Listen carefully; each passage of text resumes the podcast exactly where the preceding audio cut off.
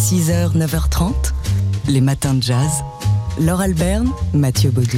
Alors, si on lit le prestigieux magazine Le New Yorker régulièrement, ben, on a été content euh, d'apprendre que le New Yorker nous écoutait. C'est en tout cas le cas de l'un de ses auteurs, Adam Gopnik, qui, qui vient de signer un article sur la réélection d'Emmanuel Macron.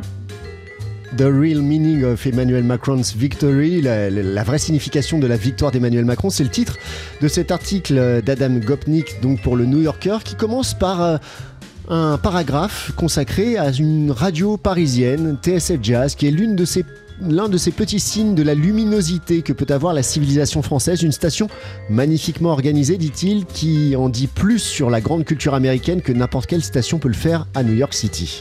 Alors, euh, bon, outre euh, le fait, bah, donc c'est nous, hein, Oui. c'était SF Jazz, cette euh, station magnifiquement organisée, merci pour le compliment.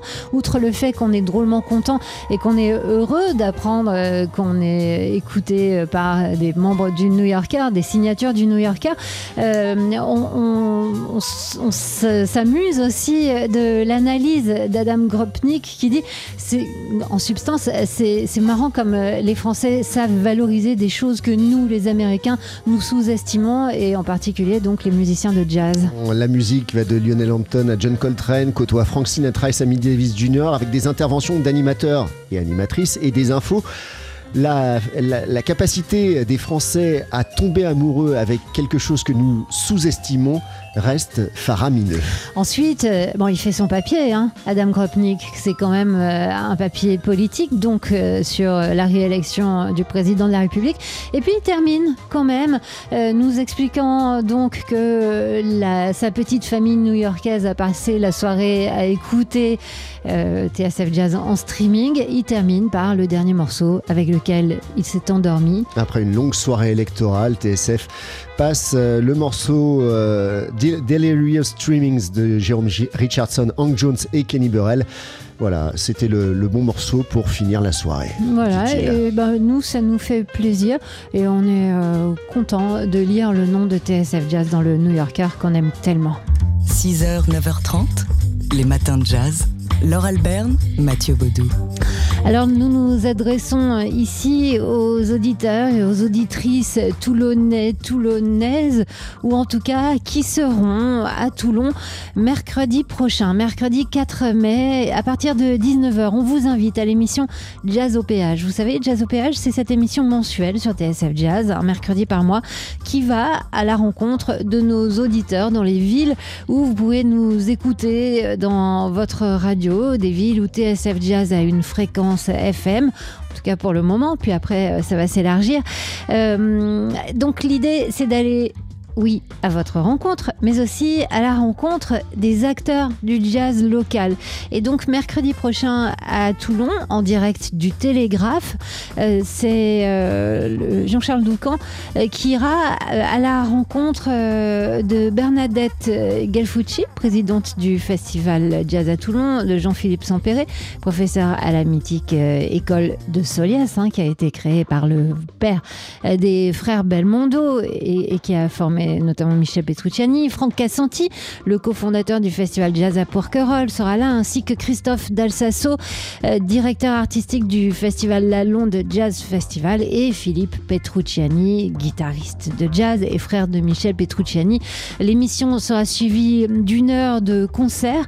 Alors, c'est un concert qu'on a imaginé pour vous, hein, inédit. Euh, Le batteur Sylvain Guyot, le contrebassiste Jean-Marie Carniel, le pianiste Stéphane Bernat et le guitariste Jean-Philippe Sam- Sampéré seront là sur scène pour accueillir de nombreux invités, en la personne de Nicolas Folmer, José Caparros ou encore euh, Nathalie Blanc. Enfin bref, ça ressemble un peu à du name dropping. C'est le hum, jazz made in Toulon qu'on va honorer et qu'on va diffuser mercredi prochain lors de l'émission Jazz au péage. Et si je vous en parle dès aujourd'hui, c'est que vous puissiez euh, vous organiser pour être disponible à partir de 19h. On vous invite euh, sur notre site tsfjazz.com avec le mot de passe télégraphie sans fil, comme la TSF, euh, pour gagner des invitations et nous rejoindre donc au Télégraphe à Toulon mercredi prochain. 6h, 9h30, les matins de jazz.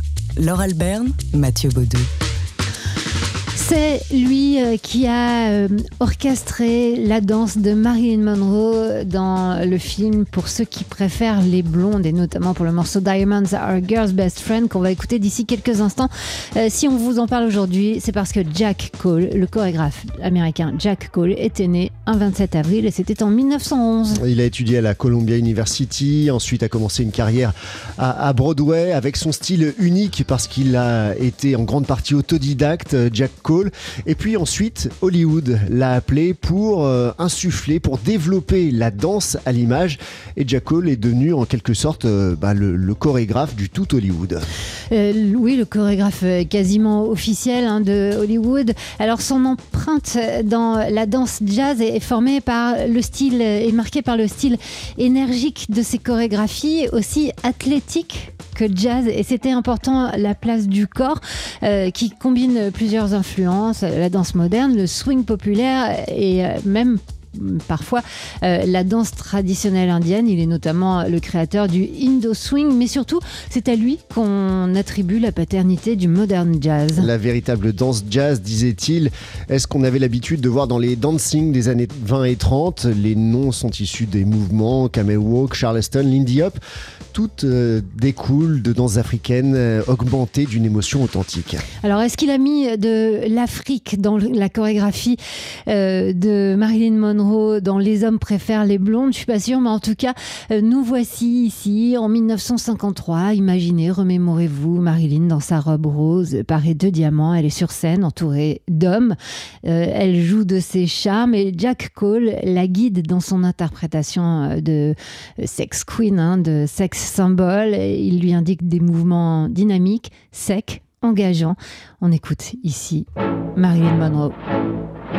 French are glad to die for love. They delight in fighting duels. But I prefer a man who lives and gives expensive jewels. A kiss on the hand may be quite continental, but diamonds are a girl's best friend. A kiss may be grand, but it won't pay the rental on your humble flat or help you at the automat. Men grow cold as girls grow old, and we all lose our charms in the end square cut or pear shape. These rocks don't lose their shape. Diamonds are a girl's best friend.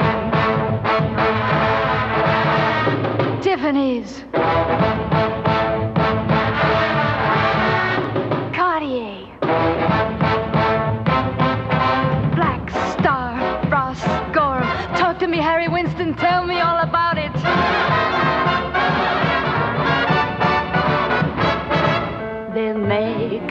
Time when a lass needs a lawyer, but diamonds are a girl's best friend. There may come a time when a hard-boiled employer thinks you're awful nice, but get that ice or else no dice. He's your guy when stocks are high, but beware when they start to descend. It's then that those louses go back to their spouses. Diamonds are a girl's best friend.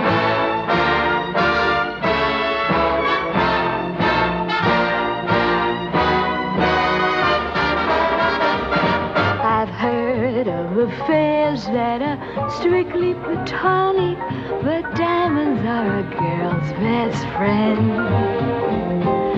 And I think of fares that you must give Masonic a better bets.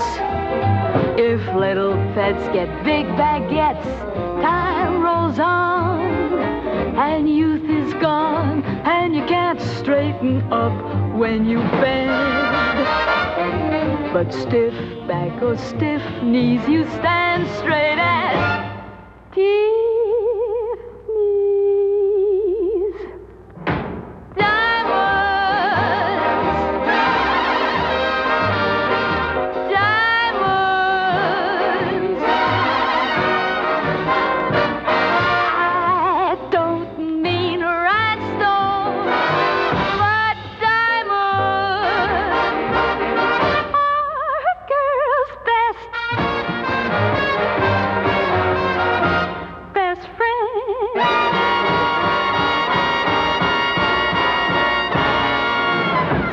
Il faut qu'on vous l'avoue, hein, évoquer Jack Cole, le chorégraphe Jack Cole qui a qui a euh, réglé la chorégraphie de Marilyn Monroe, euh, et vous en parlez parce qu'il était né un 27 avril en 1911, c'était aussi et surtout le prétexte pour écouter ce magique morceau Diamonds Are a Girl Best Friend, et puis euh, de revoir les images, bien sûr. Oui, issu des hommes préfèrent les blondes, Jack Cole qui a travaillé avec Marilyn aussi sur La rivière sans retour, Le milliardaire, La joyeuse parade, et certains l'aiment chaud.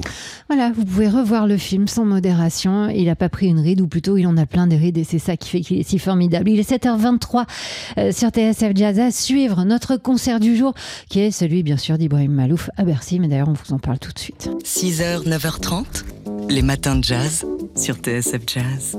Alors donc aujourd'hui c'est une journée spéciale sur TSF Jazz parce que bah, Ibrahim Malouf va être ce soir sur la scène de l'Accor Hotel Arena à Bercy, donc pour euh, les anciens comme moi. Et c'est une soirée eh, qui va être énorme, déjà, et il nous l'a raconté euh, toute la semaine à cette heure-ci depuis mercredi dernier. Euh, c'est une soirée qu'on va vous retransmettre en direct sur TSF Jazz, mais mieux que ça, on va s'y installer toute l'équipe, tout le matériel, toute la radio à partir de midi. Ouais, pour vous faire vivre bah, le montage, la création de ce spectacle et, et ses coulisses en direct toute la journée à partir de midi dans le Express de Jean-Charles Doucan qui va recevoir notamment bah, les fidèles, parmi les fidèles d'Ibrahim Malouf, ses vieux complices, ses anciens complices, on dira Franck Wust, François Delporte et Stéphane Galland. Il y aura aussi une euh, toute jeune chanteuse, c'est une chanteuse lyrique, flûtiste, elle va chanter d'ailleurs dans Daily Express, elle s'appelle Anjali, elle n'a que 15 ans. Et puis euh, également le chef d'orchestre de la garde républicaine, et euh, Jean-Charles Doucan vous expliquera pourquoi, ainsi que Charlotte Badiou euh, qui dirige la maîtrise de la perverie. il y aura également le pianiste cubain Rolando Luna, et je me doute qu'il jouera aussi pour nous. voilà, ça c'est pour le programme de midi. Puis il y aura aussi bah, les gens qui passeront et ce sera comme ça aussi tout l'après-midi euh, sur TSF Jazz puisque on s'installera dans les coulisses de Bercy et on ouvrira notre micro à tous les gens qu'on verra passer et qui auront quelque chose à partager avec vous euh, jusqu'à 19h heure de l'émission mensuelle euh, Caviar pour tous, champagne pour les autres. Ouais, avec Sébastien Vidal et, Laurent Sapir qui vont continuer à faire monter la température dans les coulisses de, de Bercy avec plein d'invités qui vont passer à leur micro micro. Et puis ensuite, ensuite, ce sera l'heure du coup d'envoi du grand concert d'Ibrahim Malouf en direct sur TSF Jazz avec toutes les surprises dont il nous a parlé toute cette semaine. Vous allez passer la soirée, si vous nous écoutez derrière votre poste, avec 20 000 personnes.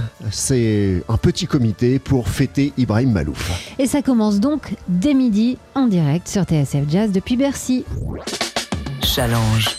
L'économie de demain est l'affaire de tous. Et comme tous les mercredis matins, on retrouve Thierry Fabre, rédacteur en chef au magazine Challenge. Bonjour Thierry. Bonjour Laure, bonjour à tous. Alors aujourd'hui, vous nous parlez de ce que vous appelez euh, une étrange victoire d'Emmanuel Macron à la présidentielle. Oui, étrange car très modeste, sans fête ni concert. Au Champ de Mars, à Paris dimanche soir, c'était vraiment service minimum. Pourtant, l'écart a été plus important que prévu par les sondeurs. Avec 58,5% des suffrages, Macron compte 5,5 millions de voix d'avance sur Marine Le Pen. Mais contrairement à 2017, il a envoyé de multiples signes d'ouverture à ceux qui ont voté pour lui afin de faire barrage à sa rivale, aux nombreux abstentionnistes et aussi aux électeurs de Marine Le Pen. La colère et le désaccord doivent trouver une réponse. Nul ne sera laissé au bord du chemin, a-t-il lancé dimanche soir. Avant le scrutin, les macronistes avaient déjà martelé ce message. Un ministre nous confiait que ce serait une victoire de grande fragilité. Et au pied de la tour Eiffel, une militante mettait en garde son champion. Macron doit faire attention, le pays est en colère. Il faut qu'il arrive à réconcilier les Français qui ont voté Marine Le Pen et qu'il entende le message adressé, notamment sur le pouvoir d'achat et les retraites. Alors on vous pose la question à vous, le spécialiste Emmanuel Macron est-il en mesure de réconcilier cette France fracturée? Ce sera très difficile car cette fracture s'est accentuée. Certes, le président se renforcé dans les grands centres urbains, 85% des suffrages à Paris, chez les cadres et les plus de 60 ans. Mais dans les petites villes et les classes populaires, notamment les ouvriers, le rejet est massif et les témoignages de colère exprimés au soir du deuxième tour sont édifiants. Cinq ans de plus à être pauvre à lâcher ce couple de Seine-Maritime interviewé par Challenge. Les macronistes en sont conscients. On ne gouvernera pas ce pays avec un socle électoral d'urbains et de personnes âgées, nous confiait ce ministre avant le scrutin. Macron doit donc prouver qu'il n'est pas le président des bien portants. Mais malgré leur montant élevé, ces mesures sociales n'ont pas du tout effacé la bêtise de début de mandat de la baisse de 5 euros des APL. Son plan d'urgence pour le pouvoir d'achat, qui est en préparation, sera donc crucial. Idem pour sa mesure très impopulaire de report de l'âge légal de départ à la retraite à 65 ans, qui devra accorder absolument des compensations massives à ceux qui ont commencé à travailler tôt.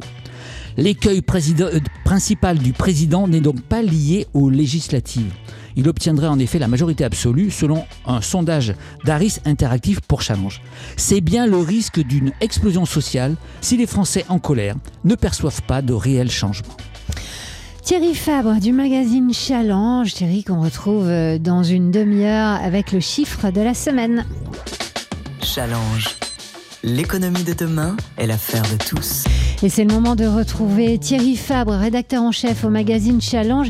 Et Thierry, aujourd'hui, pour le chiffre de la semaine, euh, vous nous parlez d'un pays eh ben, dont on parle trop peu souvent, c'est le Sri Lanka. 51 milliards d'euros, c'est le montant de la dette extérieure du Sri Lanka sur laquelle ce pays est en défaut de paiement. Un choc pour les investisseurs du monde entier qui s'attendent à une vague de défaillance de nombreux pays émergents. Cet État de l'océan Indien vit en effet la pire crise économique de son histoire, matérialisée par l'épuisement des réserves en devises, avec des conséquences dramatiques pour la population. À Colombo, la capitale, on ne compte plus les files d'attente pour obtenir du gaz ou du carburant, et l'explosion des prix des produits alimentaires oblige de nombreux habitants à ne manger qu'une fois par jour. Alors, d'où vient cette crise? De la pandémie de Covid qui a tari le flot de touristes dans cette destination très prisée, mais les dirigeants sont aussi les grands responsables. Il y a deux ans, le président Gotabaya Rajapaksa a réduit massivement les taxes alors que le pays était déjà très endetté.